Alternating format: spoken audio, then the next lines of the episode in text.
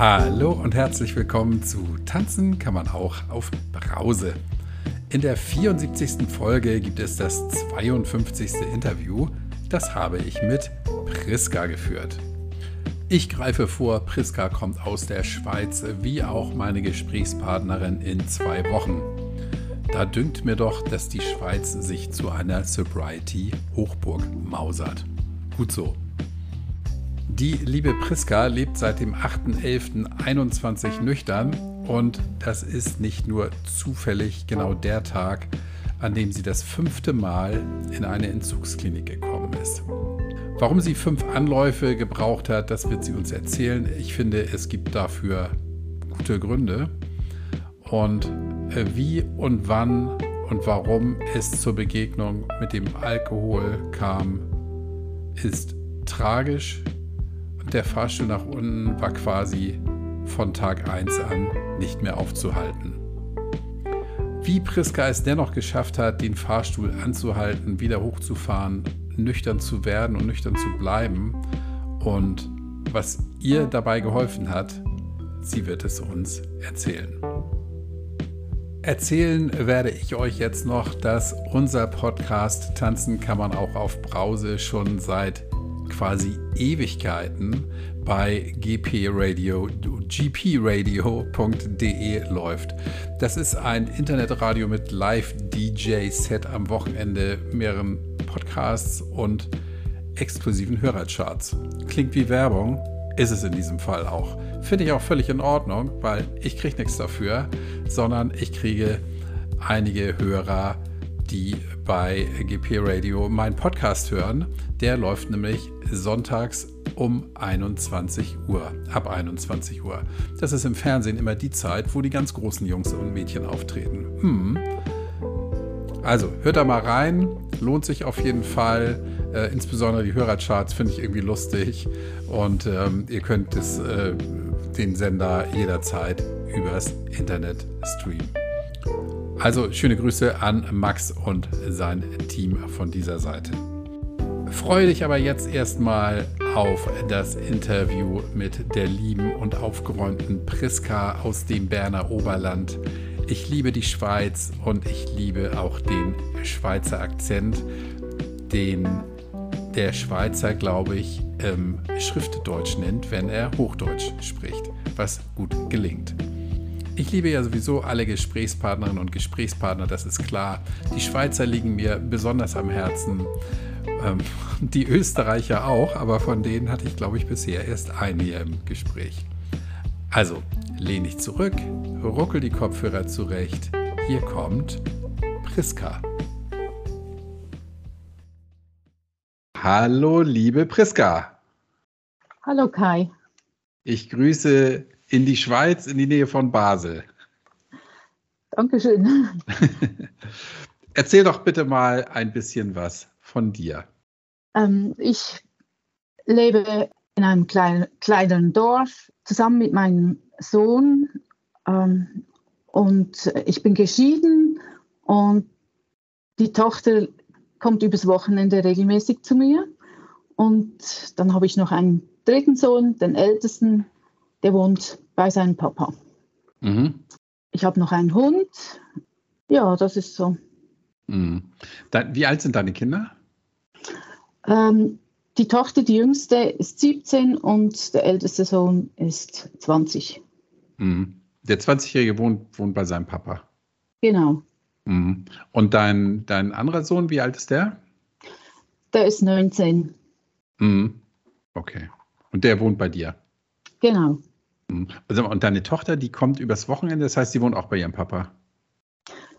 Ja, also die macht die Ausbildung und ähm, dann ist sie unter der Woche beim Papa und Freitagabend nach Feierabend kommt sie zu mir und bleibt bis Montagabend.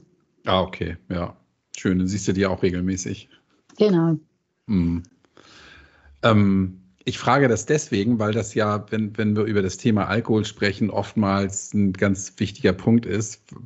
Was ist eigentlich mit den Kindern in der Zeit passiert, wo es möglicherweise ein bisschen gruselig war in deinem Leben? Das weiß ich jetzt ja. noch nicht. Da kommen wir gleich zu. Erzähl mhm. mir mal ganz kurz, ähm, seit wann trinkst du keinen Alkohol mehr? also am, am 8. November wird es ein Jahr. Mhm. Ja. Und vorher hatte ich immer wieder Rückfälle. Mhm. Also in kürzeren Abständen. So. Ja. Wenn jemand Rückfall sagt, dann, dann habe ich inzwischen verstanden, dann war es davor schlimm. Oder ein Rückfall ja. besorgt, äh, zeigt dann auch, okay, das, das ist dann wirklich auch ein richtiger Absturz in eine Situation, in der man sich eigentlich nicht wiederfinden will. Ne? Ist das richtig? Ja, ganz genau. Jetzt fangen wir mal hinten an. Was hat dich denn bewogen? Oder nee, wir fangen doch lieber vorne an. Mhm. Seit wann, seit wann äh, hast du Kontakt zu Alkohol und wann, wann war so der Zeitpunkt, wo du gesagt hast, das hat sich was verändert? Ähm, ich habe so Ende 2018, 2019, so habe ich begonnen ähm, mit Alkohol und bin von Anfang an richtig reingeschlittert. Ähm, konnte es nicht mehr sein lassen. Äh, zuvor mochte ich eigentlich den Alkohol überhaupt nicht wirklich. Also ich habe mal mit einem Glas angestoßen oder so, aber das hat mir nichts gesagt. Und ähm, es ist mir ein Rätsel, weshalb ich dann plötzlich doch mit dem Trinken angefangen habe. Und ähm, ich, ich habe sofort gespürt, dass das ähm, nicht ein normales Trinkverhalten ist. Und ja, ich habe, ich glaube, ich habe sofort gemerkt, dass das in Richtung Sucht geht. Gleich von Anfang an. Ja, schon, doch. Ich glaube schon, ja. Mhm. Jetzt verrate ich ja nicht zu viel, wenn ich sage, 2018 warst du jetzt keine 15 oder 16 mehr, sondern schon ein genau. bisschen, bisschen älter. Genau. ähm, wie ist es denn dazu gekommen, wenn wir jetzt mal zurückgehen nach 2018 zu deinem, zu dem, seinem ersten richtigen Kontakt zu Alkohol? Wie ist der mhm. zustande gekommen? Ähm, also ich, hab, ich hatte sonst psychische Probleme. Ähm, also ich habe ADHS diagnostiziert. Ähm, und dann kam eine Depression dazu. Ähm, ich bin dann irgendwie so, also durch den ganzen Druck ähm, von außen und den selbst auferlegten, ähm, irgendwie in dieser Schiene gerutscht. Mhm. Aber du musst ja irgendwas damals, also lass mich da bitte nachbohren, du bist, musst ja irgendwie drauf gekommen sein, oh, jetzt trinke ich mal. Was, was hast du damals mhm. getrunken? Womit ging das los?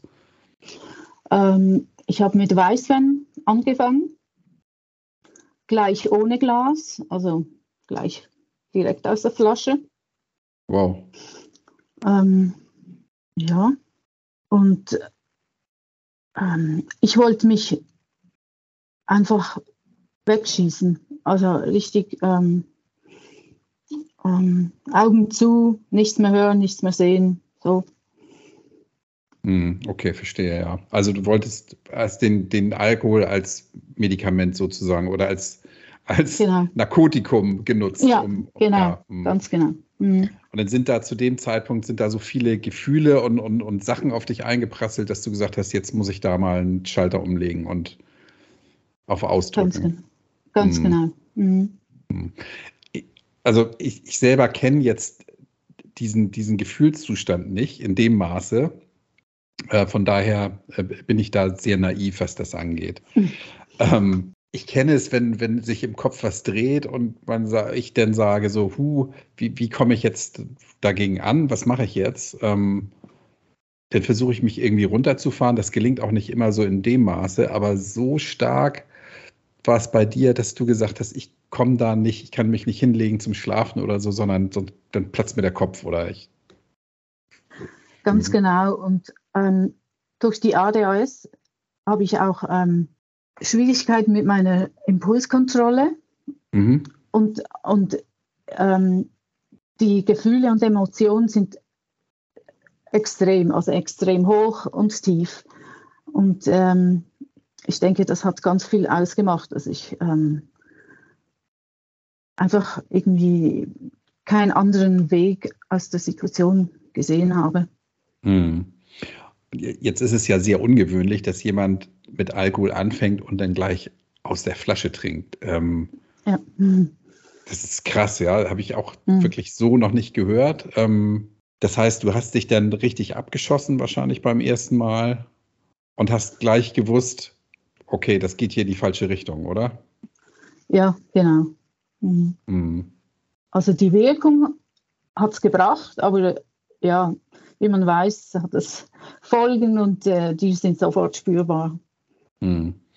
Und ähm, wie hast du denn da weitergemacht? Also hast denn am ersten Tag hast du, wie, wie, wie viel hast du da getrunken beim ersten Mal? Ähm, also ich habe natürlich vorher nichts getrunken, war also nicht geeicht. Ähm, ähm, ich, ich denke, so mit gefühlt ähm, zwei Gläser oder so mhm. hatte ich schon recht einen Schwindel. Ähm, vielleicht, ja, was eine halbe Flasche, das kann sein. So. Mhm. Und wie ging da das dann weiter? Ja, das kann ich mir vorstellen, ja. Wie ging das dann ähm, weiter die nächsten Tage und Wochen? Äh, ich bin eine Weile bei ähm, Weißwein geblieben und habe dann gemerkt, ich brauche mehr. Ähm, und ich brauche etwas, das, das sich leichter trinken lässt, so, also in, in der Menge. Und da bin ich auf Sekt gestoßen. Das war dann meine zweite Wahl und hat mir besser geschmeckt. Ähm, später kam natürlich auch noch wirklich ähm, Wodka dazu oder einfach hochprozentiges. Habe das gemischt. Ähm, und die Spitze war dann auch noch die Mischung mit Medikamenten. Puh. Also mit Medikamente, die du ohnehin schon nehmen musstest dann wahrscheinlich, also, ne, oder? Äh, also ich habe das äh, missbräuchlich dann genommen. Also zu viel, ja, zu viele Medis. Ähm, mhm. Schlafmittel Puh. und einfach, ja. Mhm. Haben, deine, haben deine Kinder da mitbekommen, was da abgeht? Am Anfang sicher nicht. Und ich wohnte damals in einer Einzimmerwohnung und da konnte ich die Kinder auch wenig zu mir nehmen. Also so, ich sah sie selten ähm, ja, vielleicht ein, zwei Mal im Monat. Und dann konnte ich es noch steuern, dass ich dann nicht getrunken habe. Natürlich vorher alle Spuren beseitigt, alles Glas weg, weggebracht. Aber dann, als ich es wirklich nicht mehr im Griff gehabt habe, haben sie es natürlich auch gemerkt. Mhm. Also besonders auch mein mittlerer Sohn, der ist sehr feinfühlig, der spürt sowas, dass da was nicht stimmt und so. Wie war das denn für dich? Ich habe nicht so sehr einschätzen können, was sie mitbekommen und wie, also, wie, ja, wie stark es mich verändert. Ähm, und habe, ich denke, es wurde mir erst so wirklich bewusst, ähm, als ich wirklich massiv getrunken habe und gewusst habe, ich will da raus. Ähm, und auch, also ich habe auch Entzüge in Kliniken gemacht und dann war es natürlich klar, also da war ich offen mit der Familie. Da wurde es mir eigentlich bewusst, ähm, was ich da aufs Spiel setze auch. Hm. Wann warst du das erste Mal in der Klinik damit? Ähm, 2019. Hm. Also ein Jahr, denn nachdem du überhaupt angefangen hast. Also war kein Jahr. Hm. Das vielleicht ein halbes Jahr oder so, nicht mal ganz, ja. Ja, wow. Das hat aber nicht den gewünschten Erfolg denn gebracht. Ähm, nein, das war nicht nachhaltig. Ähm, hm ja, weil sich an meiner sozialen Situation eigentlich nicht viel geändert hat und ich ähm, ich mich auch noch zu wenig. Mhm. Das heißt, man hat dir da den Alkohol weggenommen, aber bei dir, ich sag mal jetzt, im Inneren ist nicht richtig angekommen, dass du was verändern musst, oder wie? Genau. Mhm. Mhm. Wie lange hat es dann gedauert, bis du wieder getrunken hast, als du raus warst dann? Ähm, ja, vielleicht drei Wochen oder so. Hm. Mhm. Wie oft warst du insgesamt in der, in der Klinik? Ähm, wegen Alkohols ähm, so ungefähr fünfmal. Hm. Wie kann ich mir das vorstellen? Ist das immer dieselbe Klinik, wo die dich denn schon mit Handschlag begrüßen, wenn du da reinkommst? Oder wie, wie, wie kann ich mir das, wie ist das? Ähm, also bis zu den letzten zwei Aufenthalten war ich wirklich immer in der gleichen, äh, gleichen Klinik. Die haben mich auch schon wegen der Depression gekannt. Und da war es wirklich so, dass man mich schon gekannt hat. Und das war schrecklich. Ähm, das kann ich ja. mir vorstellen, ja. Ich habe mal den Begriff gehört, ähm, Drehtürpatient. Kennst, ja, kennst genau, du den auch? Den, den kenne ich auch. Der, der kam mir jetzt auch gerade in den Sinn. Und das war für mich so ein übler Gedanke, dass ich zu einem Drehtürenpatienten werden würde. Mhm. Und ja, das gab mir dann den Anlass, die letzten beiden Male ähm, in einer anderen, in einer privaten Klinik ähm, auf den Zug zu gehen. Also es war, nein, es waren dreimal mhm, sogar. Mhm. Dreimal heißt ja auch, dass es mindestens zweimal dann nicht funktioniert hat, ne? Ja, aber ähm, so rückblickend muss ich sagen, dass jeder Aufenthalt mich ein Stück weiter in die richtige Richtung gebracht hat. Mhm. Ähm, also es war nicht einfach umsonst, sondern ich stand jeweils an einem anderen Punkt, ähm, hatte einen anderen Umgang mit mir selbst. Ähm, aber es hat so wie nicht ganz gereicht, weil ja, die Trigger sind doch recht stark zum Teil. Und ja, da muss man sich frühzeitig dagegen wehren. Hm. Ich dachte immer, dass wenn man in so einer Klinik ist, also erstmal der Körper, möglicherweise körperlicher Entzug drankommt und mhm. dann auch so Tools an die Hand gegeben werden, wie man sich zu verhalten hat, wenn, wenn jetzt solche Trigger aufkommen. Mhm. Ähm, also die ersten zwei Wochen sind klar dem Körper zugewandt so. Ähm, da schaut man, dass, dass, mit dem Körper alles wieder rund läuft. Ähm, ich war eben körperlich abhängig und psychisch und ähm, ich denke, es ist, es ist noch schwierig, dass man die, rechten, die richtigen Tools an die Hand bekommt, ähm, die wirklich auch für, ein, ja, für einen persönlich passend zugeschnitten sind und verfügbar sind in kritischen Situationen. Mhm. Also würdest du sagen, es gibt Tools, aber die passen eben nicht für jeden. Ist das so ganz richtig? Ganz genau, ganz mhm. genau. Also das habe ich so erlebt, ja. Ja. Mhm. Okay, und das, das, was dir an die Hand gegeben wurde, das, das passte dann nicht wirklich für dich. Ja, das hat, ja, das, ich versuchte es anzuwenden, äh, hat dann aber nicht wirklich geholfen so. Hm. Hm, jetzt überlege ich gerade, wenn ich jetzt so ein Klinikbetreiber wäre, was, was müsste ich denn tun, damit die Tools, die ich zur Verfügung stellen kann, auch funktionieren? Was, was meinst du? Ähm, persönliche Gespräche finde ich ähm, sehr wichtig, dass, dass die Psychologen oder ähm, Bezugspersonen also die Patienten richtig gut kennenlernen, wissen, wie sie ticken, ähm, wo die Schwachstellen sind und dann konkret dorthin, daraufhin an, ähm, zu arbeiten. Mhm ist natürlich mit hohem zeitlichem und dann für die Klinik auch finanziellem Aufwand verbunden. Ne?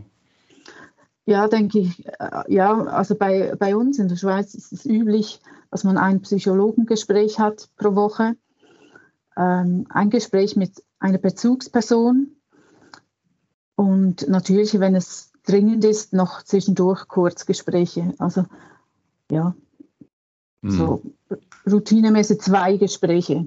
Und das mhm. ist natürlich knapp so, ja. Ja. Weißt du, ja, genau, bei einer Woche hast du natürlich dennoch noch ein bisschen mehr Zeit da zur Verfügung. Mhm. Genau. Diese Bezugsperson, was ist, was ist das denn für jemand? Wer ist das? Ähm, also ich hatte da eine Frau, die ähm, eigentlich von der Pflegeseite her ähm, gekommen ist. Also äh, das ist so wie zweigeteilt, Psychologen, Psychiater, also die ärztliche Seite und dann die Betreuungspersonen, so eben so Pflege, ähm, ja. Mhm. Mehr so, also ich sage jetzt Krankenschwestern, so ja. diese Seite. Ach so, hm. und die sind dann Bezugspersonen, also im Grunde genommen deine Vertraute oder dein Vertrauter, mit dem du dich dann austauschen kannst, jetzt nicht auf fachlicher Ebene, sondern so auf menschlicher Ebene. Ganz genau, ganz hm. genau. Interessant, ja. Und also die sind dann auch ähm, wirklich, ja, sie, sie, war für mich zuständig. Also wenn ich ins Stationszimmer gegangen bin mit einer Frage, einem Problem und sie hat gearbeitet, dann kam sie auf mich zu. Also dann haben sich die anderen zurückgehalten. So.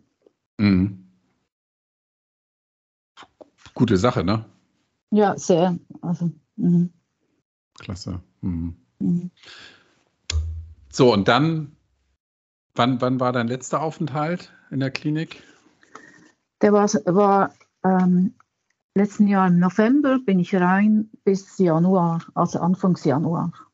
Mhm. 22, ja. Mhm. Ja. Jetzt hast du ja gesagt, am 8.11. bist du nüchtern geworden. Das nehme ich mal an, war dann der Moment, wo du in die Klinik rein bist, ne? Genau, das war mein Eintrittstag. Ja, wie gut habe ich mir aufgeschrieben hier. ja, okay. Und, und was ist dann, jetzt wird es ja interessant, was ist dann da bei dir passiert, dass du seitdem nüchtern bist?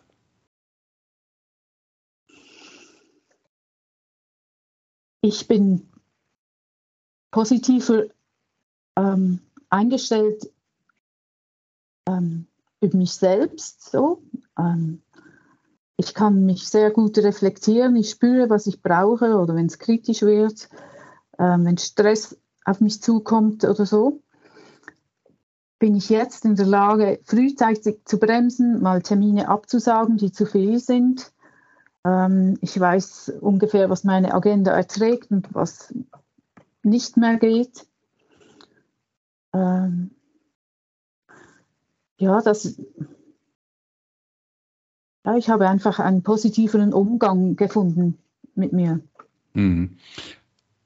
Da fragen sich ja jetzt viele und ich mich auch, wie hast du das geschafft? Also wie bist du drauf gekommen zu sagen, ich muss hier einen Strich machen an einer bestimmten Stelle, weil ich sonst überlaufe, ja, denn das mhm. gleiche passiert wie vorher. Wie hast du mhm. das gelernt, darauf zu achten, auf dich, auf deine, auf deine innere Stimme sozusagen zu hören? Mhm. Was ist da passiert? Hast du ein Seminar besucht oder hat dir das ein Psychologe gesagt oder was, was war da? Ähm, also in dieser Privatklinik ähm, gibt es verschiedene Angebote, ähm, unter anderem auch Achtsamkeitskurse, so, ähm, ja, auch körperbezogene Programme. Und ähm, in diesen eher achtsamkeitsbezogenen Programmen habe ich das gelernt. Wie ich schon gesagt habe, habe ich das schon die Male zuvor gehör, gele gehört, gelernt, aber es war nicht wirklich genügend ja, repetiert so. Und ähm, das letzte Mal ist es scheinbar gelungen. Toll. Welche mhm. Klinik ist das, bei der du da, in der du warst? Das ist die Klinik Sonnenhalde in Rien. Riem. Rien mhm. bei Basel, ja. Mhm. Ah, okay. Riem, ja. Ich habe ja auch ein paar Hörer aus der Schweiz und möglicherweise kann das ja mal ein Tipp sein, ähm, Das klingt zumindest sehr vernünftig, habe ich den Eindruck. Ja, das kann ich, also diese Klinik kann ich sehr empfehlen. Ich würde wieder dorthin gehen bei einem Rückfall. Also wenn ich merke, ich komme nicht selbst raus, ähm, wäre das die erste Wahl. Mhm. Und jetzt nochmal eine technische Frage. Du hast gesagt, es ist eine Privatklinik. Den Aufenthalt zahlt mhm. man dann selbst in der Schweiz oder wie geht das? Nein, das geht auch über die Krankenkasse. Okay. Mhm. Also ich, ich bin nicht sicher, also ich habe noch eine Zusatzversicherung, Versicherung, ähm, die braucht es vielleicht, also dass alle Spitäler in der Schweiz in, inklusiv sind. Mhm. Also dass man so wie freie Wahl hat. Ja, okay. Mhm. mhm. Wow, so, dann bist du rausgekommen, wusstest, welche, welche Tools du anwenden kannst. Mhm. Und das eine ist ja richtig mit, mit äh, schwierigen Situationen umzugehen und das andere ist ja dann festzustellen, ich brauche den Alkohol nicht mehr oder ich kann eben gut oder vernünftig darauf verzichten. Ähm, ging das Hand in Hand, diese Erkenntnis, oder wie war das bei dir? Äh, ja, das war von Anfang an eigentlich klar, ähm, also im Kopf zumindest. Und je länger, dass ich abstinent war, desto überzeugter ähm, wurde ich auch, dass es den Alkohol nicht braucht. Und ähm, ja, bei kleinen Vorkommnissen, die ich geschafft habe ohne Alkohol, gab es ein, ja, eine positive Rückmeldung und das hat sich dann so zementiert im Kopf und ähm, ich habe schon einiges jetzt auch durchgestanden. Das war heftig, also für mich war es heftig. Und ähm, ja, da kann ich auch ein bisschen stolz sein, mir auf die Schultern klopfen und sagen, oh super. Und dann nächstes Mal, ja, klappt es dann vielleicht wieder. Also das, summiert, das Positive summiert sich so langsam auf, gibt mir Sicherheit, dass ich den Alkohol wirklich nicht brauche. Ähm, und jetzt dieses Jahr war so mein Ziel, eben mindestens dieses Jahr zu schaffen. Und daran konnte ich mich auch festhalten und sagen, ja, für so eine Kleinigkeit setze ich jetzt nicht all die Mühe aufs Spiel.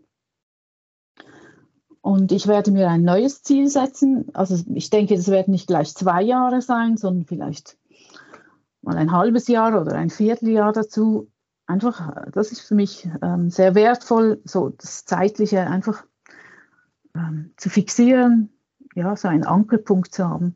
Mhm.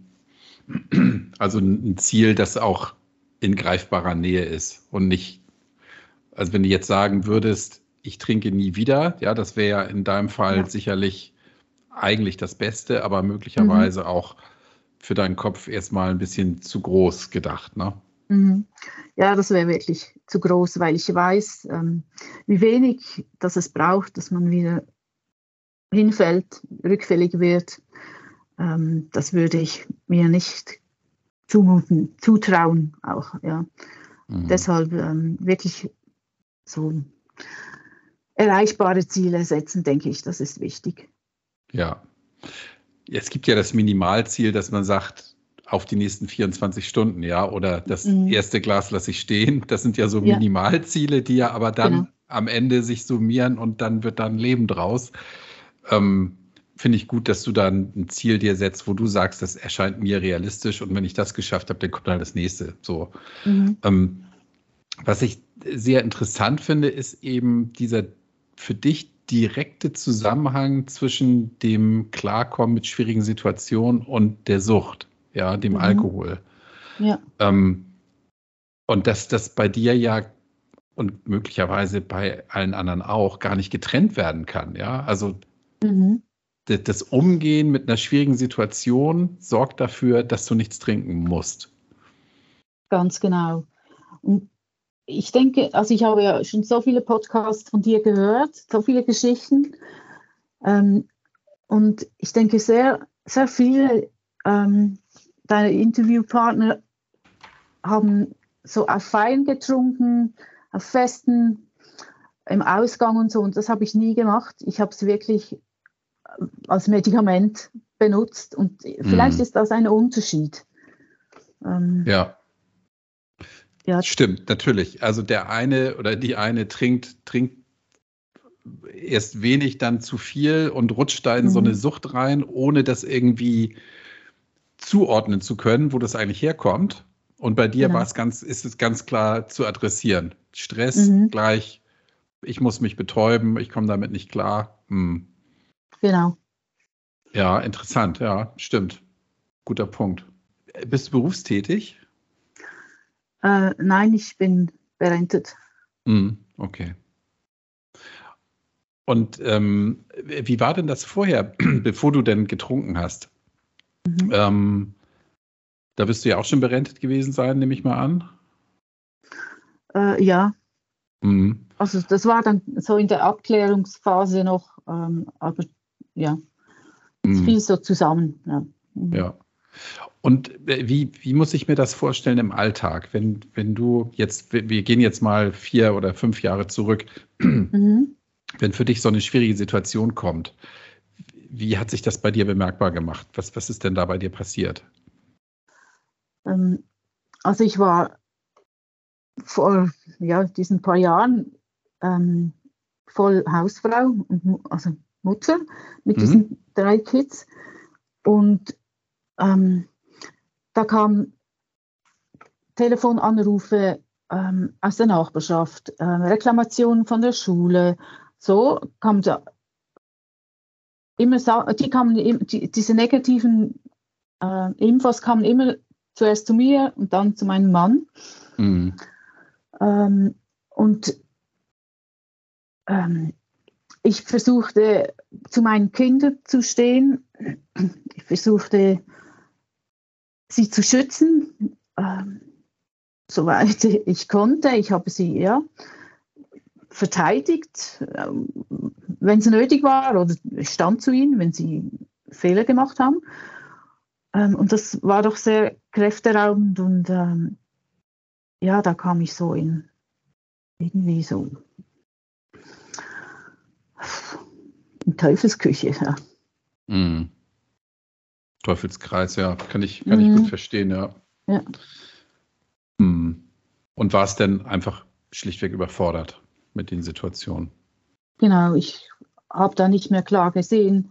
Es kamen immer wieder neue Sachen dazu und Gibt es denn heute noch Situationen, wo du, wo du an Alkohol denkst oder dir vorstellen könntest, wieder was zu trinken oder gibt es das gar nicht bei dir?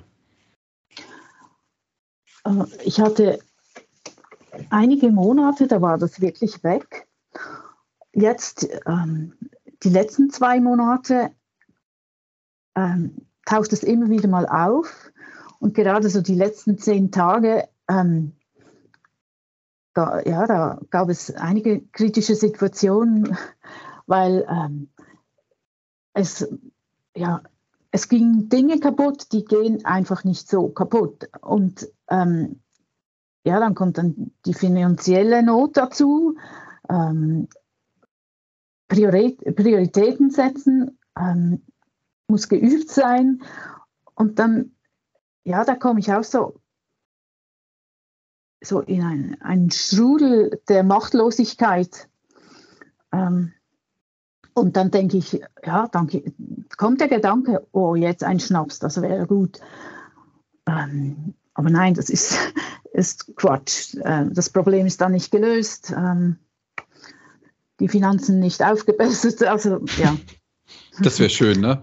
Ja, das, ja, Trinkst einen Schnaps und das Konto ist wieder ausgeglichen, ja. Ja, das wäre doch gut. Hm, okay, verstehe. Ähm, und da hast du jetzt aber gelernt, mit den Situationen umzugehen und, und dir, wie du gerade ja auch sagst, ja, klar zu machen, das ist natürlich völliger Unsinn, dann was zu trinken, mhm. weil es ändert an der Situation nichts, an dem, an dem eigentlichen Problem genau. ändert sich genau. nichts. Hm. Mhm. Und hast jetzt gelernt, mit diesen Situationen umzugehen ja, und ich weiß jetzt, ähm, ich muss Schritt für Schritt gehen, mal ein Problem anpacken, dann das nächste und ähm, es muss nicht alles aufs Mal gelöst sein. Mhm. Ähm, ja. Und äh, ich gehe auch regelmäßig zur Suchberatung und dort werde ich auch unterstützt, so wirklich so in, bei Alltagsfragen ähm, in Bezug auf Alkohol, so ähm, ja, was kann ich da anders lösen? Ähm, wie kann ich die Distanz zum Alkohol ähm, beibehalten? Wie oft gehst du dahin? Einmal die Woche. Und musst du da weit fahren, weil du sagst, du wohnst auf dem Dorf? Das stelle ich mir jetzt schwierig mhm. vor, da so eine Beratungsstelle zu finden. Ähm, nein, das ist ähm, gleich in Liestal, also Kantonshauptort ähm, und das, das ist mein nächster Ort, also ist kein Problem. Also fünf, sieben Minuten mit dem Auto weg, also von mir weg. Ja. Ist es in der Schweiz üblich, dass die, dass die Beratungsstellen so gut verteilt sind, auch übers Land dann? Ähm, also ich habe jetzt natürlich schon das Glück, dass ich so nahe am Hauptort wohne. Ja, in den Kliniken gibt es auch ähm, Suchtberatungen oder, also ich bin jetzt beim Blauen Kreuz und sie haben, ja, also jetzt bei uns ähm, im Kanton noch eine weitere Stelle und in Basel-Stadt auch noch eine. Also, ähm, also ich finde, ja, ich finde es okay so mit der Verteilung. Also, mhm. Haben die ihren Hauptsitz in Basel? Ich glaube, ne? Ja. Mhm. mhm. Ich sehe die nämlich bei, ich glaube, bei Instagram sehe ich immer das Blaue Kreuz. Ah, okay. Finde ich, die, ja. haben, die haben einen ganz guten Auftritt da. Mhm. Machen die ganz schön, ja. ja. Also Sucht, Suchtberatung hilft dir. Ja. Also ich gehe auch noch in, äh, in die Psychotherapie. Also es hat nichts mit dem Alkohol zu tun und wir, wir haben das eben bewusst so ein bisschen getrennt, ähm, weil die Thematik doch unterschiedlich ist. So. Mm, okay. Also ja, die Suchtberaterin ist doch spezialisiert, die kennt sich aus zum Thema Alkohol. So. Mm. Ich glaube, das ist ganz oft ein, ein Thema, dass ähm, wenn jemand zum Psychotherapeuten oder Psychiater geht oder sowas, dass mhm. der in seinem Fach sehr gut ist, aber zum Beispiel sich zum Thema Alkohol denn gar nicht vernünftig äußern kann oder da wirklich nur Blödsinn kommt. Mhm. Ähm, und andersrum, genau jemand, der mit Alkohol sehr gut ist, ähm, bei anderen Themen möglicherweise überfordert ist. Ne? Und das finde ich ganz gut, dass du sagst, du hast da zwei Anlaufpunkte für eben unterschiedliche Themen. Ne? Ja, und das kam auch von der Seite meiner Psychotherapeutin, die hat, ja, also sie hat mich da auch bestärkt, in die Suchttherapie zu gehen, weil sie eben nicht so erfahren ist im, zum, im Thema Alkohol. Und hat dir nicht gesagt, ist doch alles nicht so schlimm? Das gibt es ja auch nein, oft, ne? nein. ne? Das gibt es ja leider oft. Ja. Dass, die, ähm, dass die Leute dann da hingehen und, und zu hören kriegen, ach komm, trink doch einfach weniger. Ja? Mhm. Nein, das wurde sehr ernst genommen von Anfang an. Ähm, also ich habe dort äh, auch den Psychiater, für, ja, der für meine Medikation zuständig ist. Und äh, als ich gesagt habe, ähm, ich habe ein Problem mit Alkohol, das wurde sofort ernst genommen. Und, Super. Ja. Sehr gut. Hast du die, hast die richtigen Leute da an der Seite ja. gehabt? Mhm. Toll. Ja. Mhm. Und wie ist denn das in deinem Umfeld? Gehst du damit offen um, dass du ein Alkoholthema hast? Ähm, also in der Familie ähm, ist das kein Geheimnis, ähm, weil ich ja dann auch nichts trinke, wenn, also bei Festen so, Geburtstagsfeiern und so. Ja. Und weil ich natürlich, also weil ich in die Klinik musste, ähm, ja, also ich konnte und wollte das auch nicht geheim halten. Mhm. Und ja, da muss man ja auch sagen, also muss, habe ich auch gesagt, weshalb ich in der Klinik bin. Also. Ist ja auch ein Ereignis, das bei dir lebensverändernd ist ähm, oder war, mhm. überhaupt da reinzurutschen und dann wieder rauszukommen. Das wird dich ja dein Leben lang begleiten. Ne? Von daher ist es, glaube ja. ich, auch wichtig, dann zumindest in der Familie damit offen umzugehen. Und ja, ganz genau. Wie ist denn das? Deine Familie ähm, hattest du den Eindruck, die gucken dich schief an oder, oder haben dich bemitleidet oder haben gesagt, ey toll, die Priska tut was und will da wieder rauskommen. Wie, wie war das für dich? Ähm, ich glaube, die sind alle froh, bin ich wieder raus. Ähm, man kann sich wieder auf mich verlassen. Ähm, ja, und äh,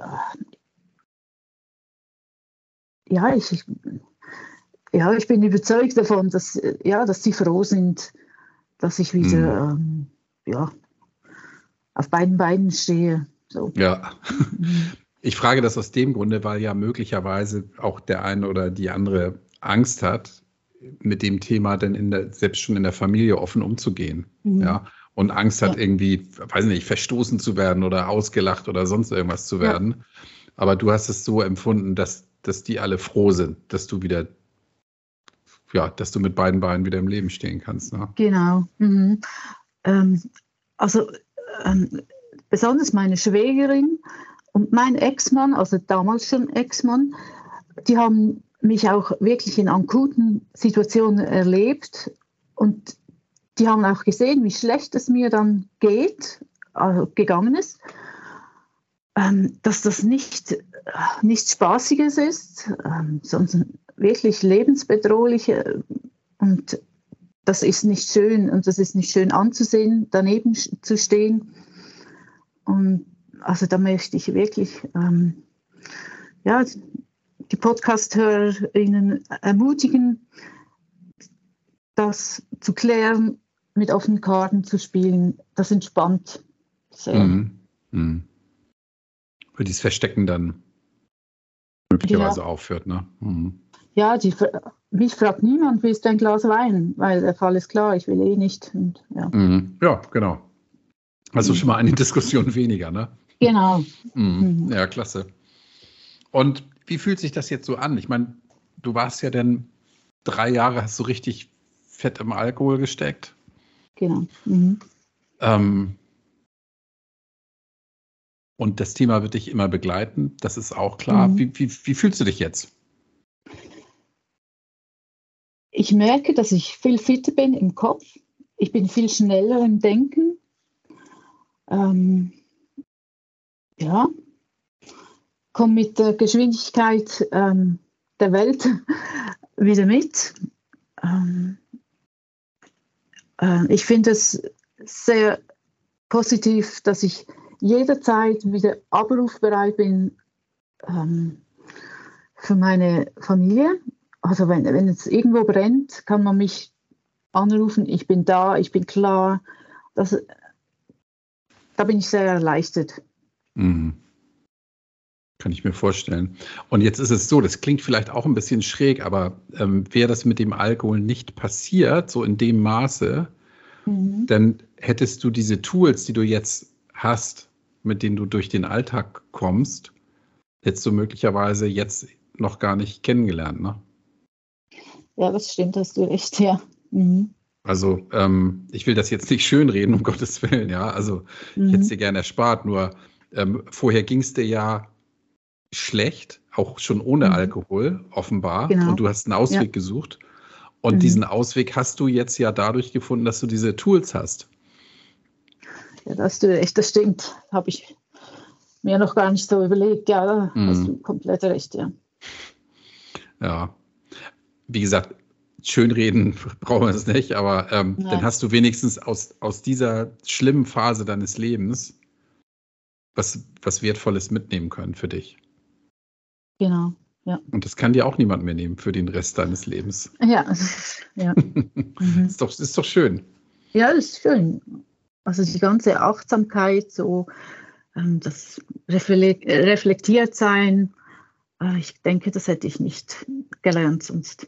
Mhm. Oder zu einem späteren Zeitpunkt, wer weiß. Ja, man, man genau. muss ja dann auch erstmal mhm. drauf kommen, dass es, dass es diese Varianten gibt und dass es da Möglichkeiten gibt, eben die für den, für den Alltag für sich anzuwenden ne? und dann damit mhm. besser klarzukommen. Das finde ich irgendwie schön. Und ja, könnte ja vielleicht auch für den einen oder anderen Hörer Ansporn sein, da in die Richtung mal zu gucken, ohne jetzt vorher in die Suchtklinik zu müssen. Ja, unbedingt, ja. vielleicht kann man den Schritt überspringen dann. Das wäre noch schön, ja. ja. Also dir geht's, du machst auch einen sehr entspannten Eindruck, dir geht's gut so, wie du jetzt, wie du jetzt lebst. Ja, und ich möchte wirklich nicht zurück. Ähm, das waren turbulente Zeiten. Mhm. Ähm, ja, mit, im Vergleich zu anderen Alkoholikern ähm, war es eine kurze Zeit, aber für mich waren das schreckliche drei Jahre. Mhm. Das kann ich mir vorstellen, ja. Mhm. Naja. Würdest du sagen, es war eine verschenkte Zeit? Ja, ein wenig schon, ja. Mhm. Weil ich habe mich, also körperlich habe äh, hab ich keine, ähm, ich sag mal, ähm, ist nichts zurückgeblieben, das ist alles okay, bin ich, ja, bin ich gesund. Aber ähm, so diese extremen Situationen zu erleben, ist doch prägend und nicht schön. Das müsste nicht sein. Mhm. Auf der anderen Seite kannst du, wenn es dir mal richtig schlecht und dreckig geht, denkst du einfach an diese ganz schlimmen Situationen und weißt, mhm. da möchte ich nicht mehr hin. Genau. Ja. Ich glaube, das wird dir immer, wird dir immer eine Warnung sein, ne? was, ja, was passieren kann und wie, wie schlimm mhm. es werden kann. Also ich will da auch gar nicht nachfragen. Das ist auch nicht wichtig, was da genau passiert mhm. ist. Aber wenn du sagst, es war schlimm, dann war es schlimm. Also das war schlimm, ja. Mhm. Mhm. Ja. Mhm. Mhm. Was ist denn jetzt, wo du, wo du wieder, ja, ich kann ja bei dir sagen, wieder nüchtern lebst, weil du ja gar nicht so mhm. lange nicht nüchtern warst. Mhm. Ähm, was hat sich dadurch geändert? Also, na, eigentlich hast du es schon beantwortet, dadurch, dass du sagst, du kannst besser mit Alltagsproblemen umgehen. Ne? Mhm. Gibt es noch andere Dinge, die du heute anders siehst als vorher? Also, dass Alkohol ein Gift ist, hätte ich vorher nicht gewusst, habe ich mir nicht überlegt so. Ähm, also, dass man sich wirklich schadet damit, äh, dann, also was ich, ist zwar eine Kleinigkeit, aber man kann auch sehr gut kochen ohne Alkohol. Ähm, das geht alles wunderbar. Also bis hin zum Schweizer Fondue, kein Problem ohne Alkohol, das geht auch. Ähm, und eine Sache, da, ja, da bin ich irgendwie auch dankbar. Ähm, also mein Sohn, der bei, bei mir wohnt, der trinkt wegen mir einfach auch kein Alkohol. Also wegen mir. Er hat gesehen, was der anrichten kann. Mhm. Ähm, und da bin ich froh. Und auch die Tochter, die hat noch nie einen Schluck Alkohol probiert. Und sie wissen, was das bedeutet alkoholabhängig zu sein und dann lassen sie es gleich. Und da bin ich eigentlich auch froh, also da bin ich mit schlechtem Beispiel vorangegangen und ja, das hat, ja, sie müssen das nicht testen, so. Mhm. Ja, gut, also mhm. hast du schon mal mindestens zwei Seelen gerettet, ne? Ja, doch. Ja. Finde ich schön. Schweizer Fondue ohne Alkohol. Also ich, ich mag Schweizer Fondue nicht, das ist überhaupt nicht mein Ding. Aber als ich in der Schweiz gearbeitet habe, die Zeit lang, mhm. ähm, und wir dann essen waren, dann gab es diese Schweizer Fondue. Also das besteht ja, ich glaube, zu 90 Prozent aus Schnaps und dann wird da ein bisschen Käse beigemischt, ne? oder? Ähm, es besteht eigentlich aus Weißwein und Käse. Ah, okay. Und Schnaps, Schnaps. Den trinkt man denn dazu, ne? Ja, die einen, ja. Also man braucht ihn zum Abbinden des Käses, dass sich da diese Masse nicht trennt. Ah, also okay. mit, mit Bindemittel und äh, mit Kirsch angerührt gibt es dann eine so cremige Konsistenz. Puh, weil ich weiß noch, also ich habe damals auch immer, war immer fleißig dabei, aber die Leute, die denn dieses Käsefondue gegessen haben, die waren immer noch besoffener als alle anderen. Also, ja, weil, weil dazu trinkt man eigentlich Weißwein oder Schwarztee. Aber Schwarztee sieht nicht so cool aus. Also ja, mhm. bleibt man beim Weißwein. Und dann, ja. Äh, ja, eben und gewisse Leute trinken da noch Kirsch nebenbei wegen der Verdauung. So, ja, das zählt dann. Genau, das mit der Verdauung habe ich ja auch immer geglaubt, ist natürlich auch totaler Schwachsinn, ja. Also in Deutschland in den 70ern wurde das immer schön in der Werbung ähm, angepriesen, dass ja Schnaps unglaublich gut ist für die Verdauung. in Wirklichkeit lähmt es ja nur den Magen und macht nichts, was irgendwie der Verdauung dienlich wäre. Ne? Ja, das sollte ein bisschen breiter in der Bevölkerung, ähm, das Wissen sollte breiter gestreut werden. ja. Quatsch ist. Mhm. Total. Also ein Verteiler, ja. In Deutschland sagt man ja. das Verteiler. Ich muss nur einen Verteiler trinken, dann geht es mir besser. Ja, genau. ja. Ah. ja, ja. Totaler Das ist wirklich so unsinnig wenn ich da heute über nachdenke. Und gab es damals immer, gab es immer Werbung mit, ähm, mit Günter Strack, der dann irgendwelchen Schnaps getrunken hat. Ähm, der Typ sah ohnehin schon, also der Schauspieler sah relativ ungesund aus und hatte noch für Schnaps Werbung gemacht. Ne? Also, ja, passt. ja. Wahnsinn, naja. Mhm. Ikonen der 70er und 80er, ja. Ja, genau. Verrückt. Ja, ähm, Priska, was, was hast du unserem, deinen Hörern noch mit auf den Weg zu geben? Ähm, ich wünsche allen, dass, dass sie den Mut haben, beim Rückfall wieder aufzustehen, weiterzumachen und ähm, wie ich es erlebt habe, eben, das, ja, es hat seinen Sinn. Ähm, man, lernt, man, lernt, überall etwas dazu und ähm, nicht aufgeben, dranbleiben. Ja, und ich denke, gute Gespräche führen mit guten Leuten, das ähm, hilft sehr und das wünsche ich uns allen. Hm. Ja. Apropos gute Leute, wen möchtest du grüßen? Ähm, an erster Stelle möchte ich meine Psychologin lieb grüßen, ähm, die hat mich durch all diese Zeiten durchgetragen und durchgezogen, gestoßen. Ähm, dann eben auch meine Suchtberaterin, die ähm, Woche für Woche für mich da ist. Ähm, also ich habe wirklich ein gutes professionelles Netzwerk mit Psychiater noch an der Seite. Ja, und natürlich meine Familie, ja. Mhm. Sehr schön. Du bist jetzt auch die erste, die einem, eine Psychologin, einen Psychiater grüßt. Finde ich toll. Also dann scheinen die wirklich einen sehr, sehr guten Job zu machen. Absolut. Grüße auch von mir an, an die Profis. Ja, danke. Ich danke dir fürs Gespräch, liebe Priska. Du bleibst jetzt bitte noch in der Leitung, wie man immer so schön sagt. Ähm, mhm. Vielen Dank. Ich wünsche dir weiterhin alles, alles Gute. Ich bin ganz fest davon überzeugt, dass du deinen Weg weitergehen wirst. Und bleib mir treu in meinem Podcast. Dankeschön, das werde ich. Das werde ich. Tschüss. Tschüss, Kai.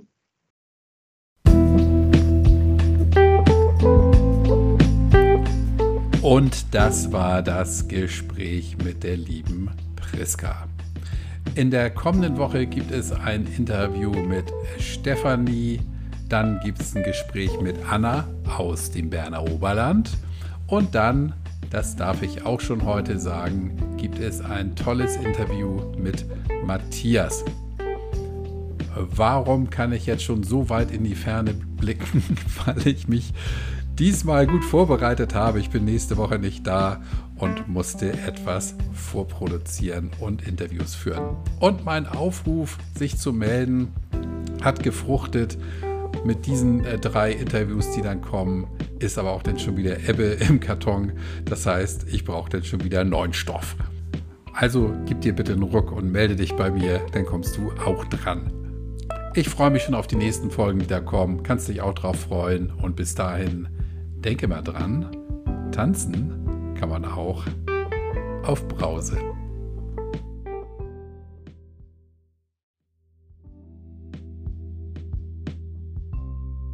Heute das 74. Interview mit der 71.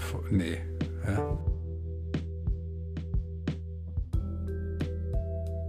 Neue Gesprächspartnerin und Gesprächspartner. Also, nimm, dir, nimm dir einen Ruck. Nee, gib dir einen Ruck. Ich wünsche dir eine